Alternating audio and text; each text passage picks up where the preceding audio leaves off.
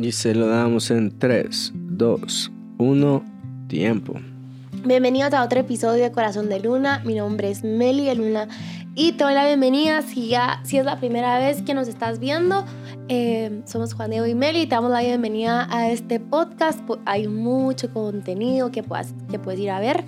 Y a los que ya nos siguen, eh, muchísimas gracias por por sus comentarios, por eh, compartirnos y por todo lo que hacen para, para, darle amor a este podcast. Sí, muchísimas gracias. Este, lo hemos dicho varias veces antes, pero eh, si tú le das like o te suscribís o comentás, eh, el algoritmo de YouTube pues lo identifica como, como contenido que está generando interacción, entonces lo posiciona de mejor forma. Si estás en Spotify o en alguna otra plataforma eh, de audio o incluso en Radio Actitud, te amamos, te bendecimos y gracias, gracias por tomarte el tiempo de escucharnos, lo valoramos mucho.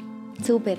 Pues les voy a contar algo que, em, que Dios ha venido poniendo mi corazón desde hace unos buenos meses y lo, lo terminé de masticar y de digerir con una enseñanza. Entonces, eh, aquí va. Bueno, todos los, casi que todos los días, de martes a viernes, voy a traer a José Juan al colegio.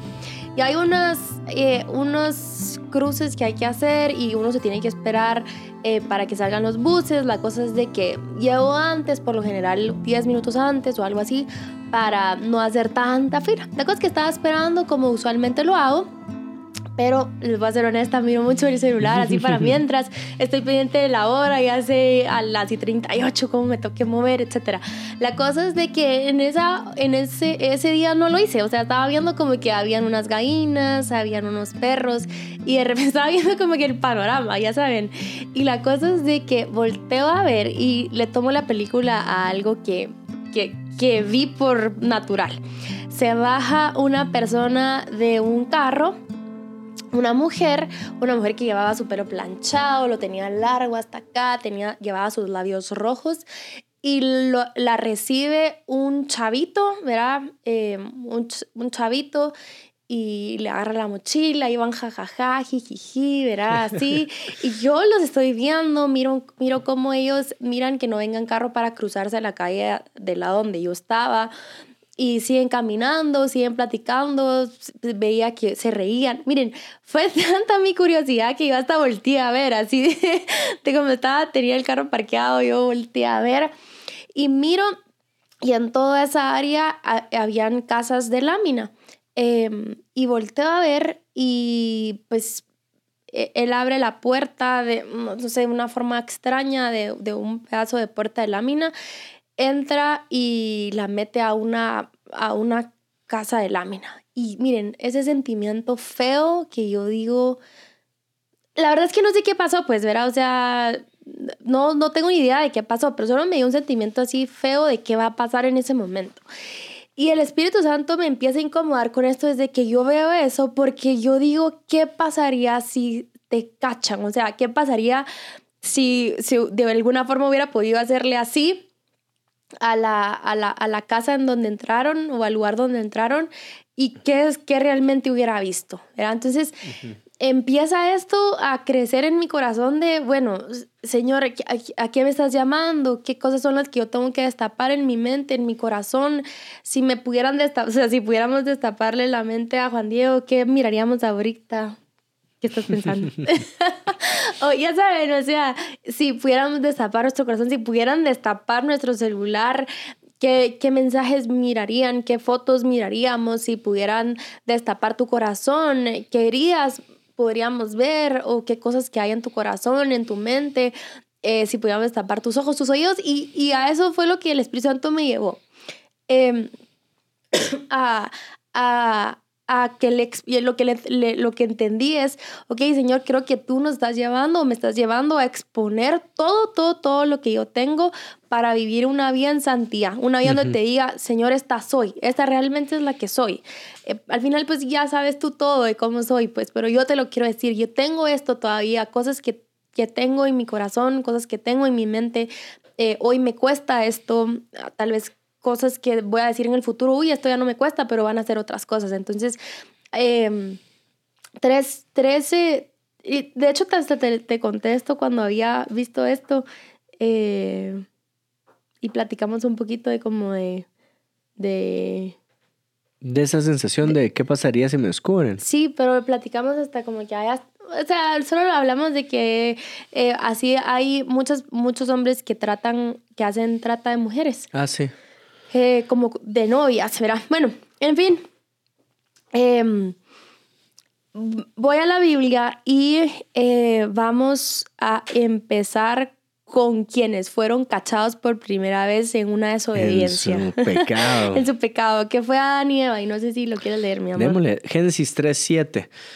Vamos a leer hasta el 13. En ese momento se les abrieron los ojos y de pronto sintieron vergüenza por su desnudez.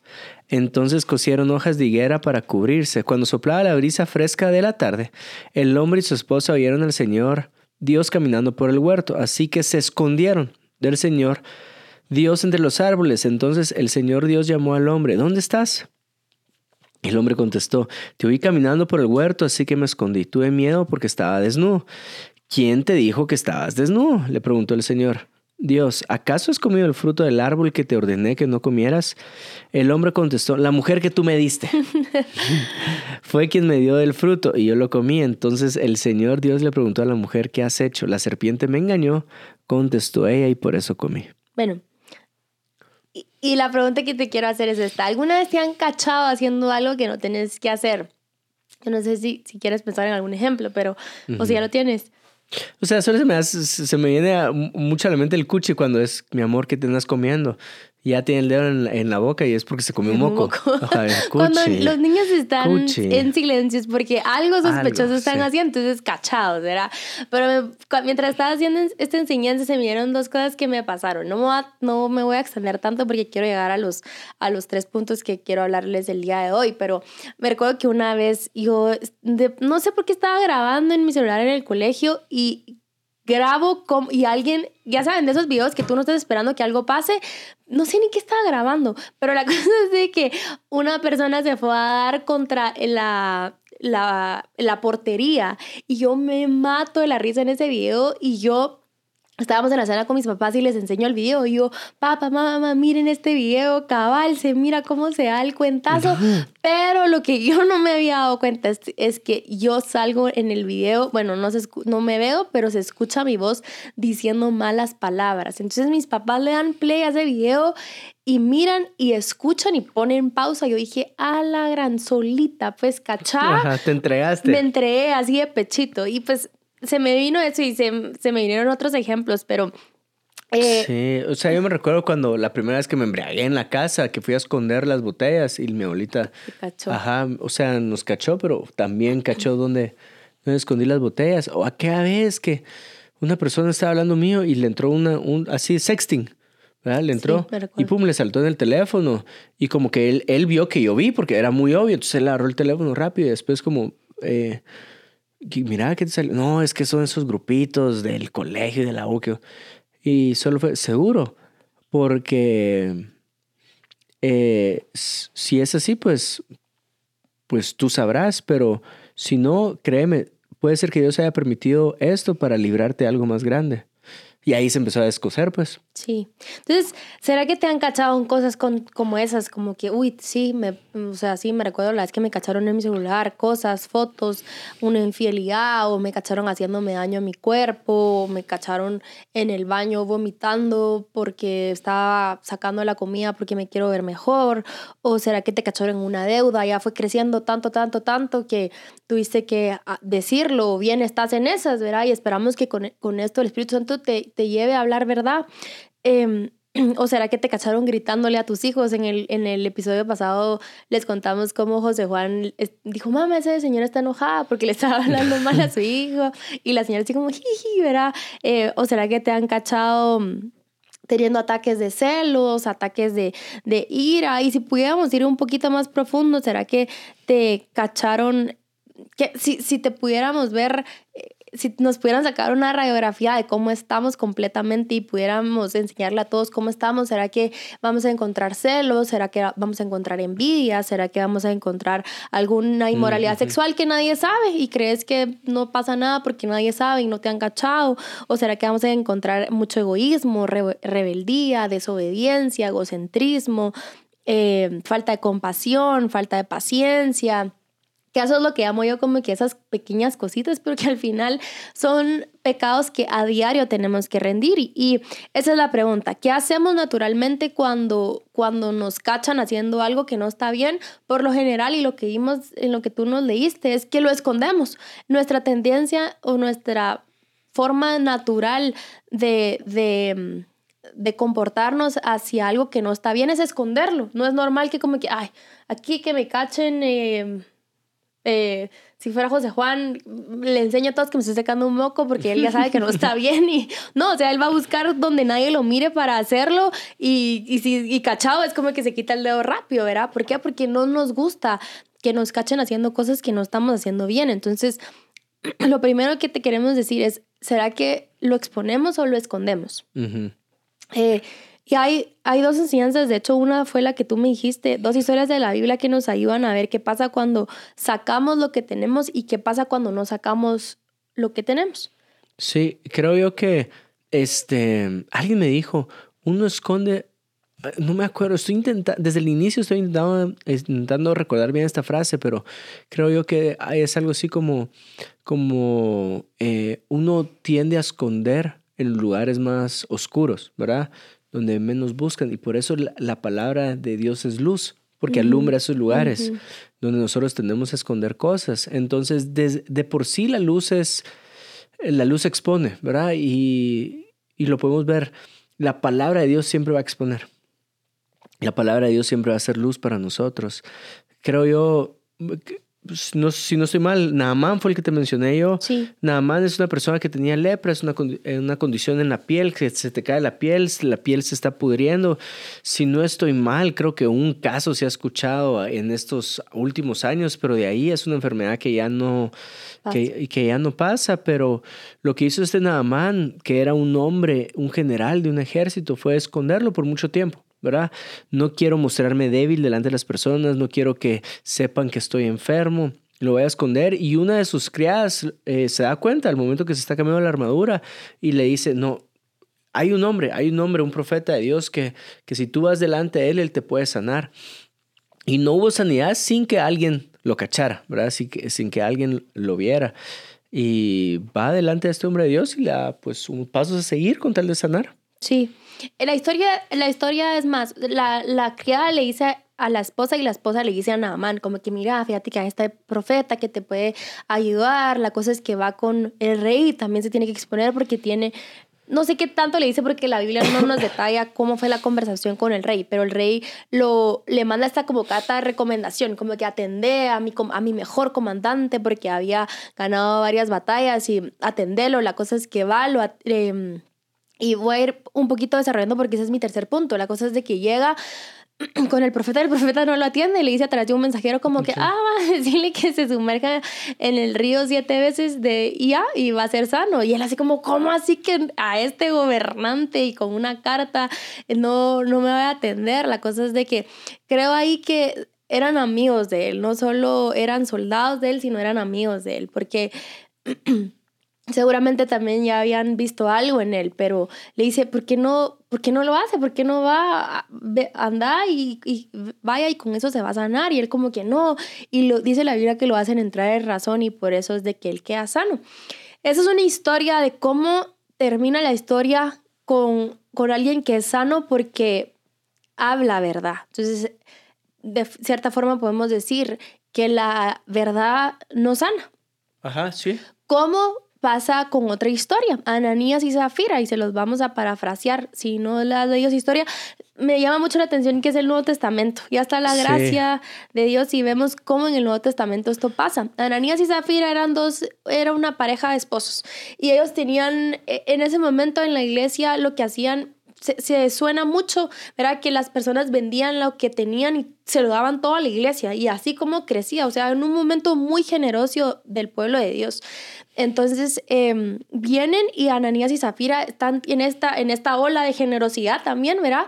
Y viene em, y se ponen de acuerdo, los cabezones no tenían por qué hacerlo, pero se ponen de acuerdo en hacer algo que no está bien. Entonces dice, supónganse que el, que el, el terreno que venden costaba 100. Entonces vienen, se ponen de acuerdo y dicen que había costado menos, pero que ese era todo el dinero que habían obtenido por ese terreno. Entonces creo que el, Pedro discierne algo a través del Espíritu Santo porque la Biblia tampoco nos detalla o tenían cara de muy mentirosos, qué sé yo, pero la cosa es que los cachan, los cachan en su mentira llega antes, em, antes el esposo que la esposa, pero ellos ya se habían puesto de acuerdo y llega el esposo y le dice, Pedro, aquí está el, dinero del, del, terreno y Pedro le dice, eso es todo el dinero y, y, y este, el esposo le dice, miente y le dice que sí.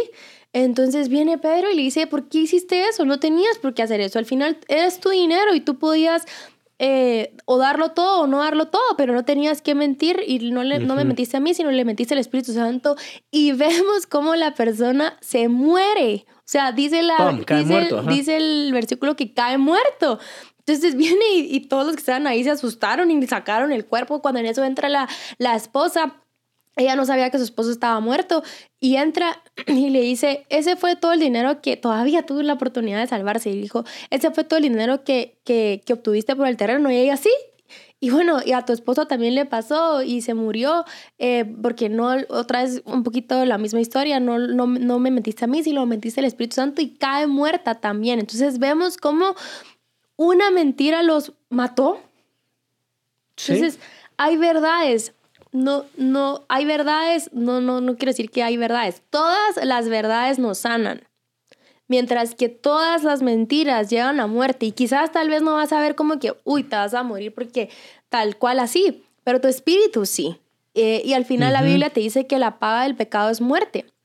Entonces, em, toca, claro que sí, vale la pena exponer la verdad, aunque sea muy difícil de decirla, nos toca confesar, me cuesta dejar de, y que esa sea nuestra, nuestra oración, ¿verdad? Nuestra oración a diario, Señor, oh, me cuesta, me, me cuesta dejar de ser egoísta, me cuesta dejar de ser celosa, me cuesta, ¿qué, qué, te está costando? Me está costando eh, ser, me cuesta ser paciente ahorita, me cuesta eh, tener palabras dulces en mi boca, soy, soy muy grosera para hablar, me cuesta, ¿qué, qué te está costando? Em, porque al final lo que Dios busca no es que dejemos de pecar, sino que podamos ser honestos delante de Él eh, y honestos delante de las personas. Pues al final no te estoy diciendo algo que como tú, uy, le cuesta. O sea, a ti también te cuesta algo. Pues ya que aquí a todos nos cuesta algo. La diferencia es que unos los ocultan y otros lo exponen para sanar.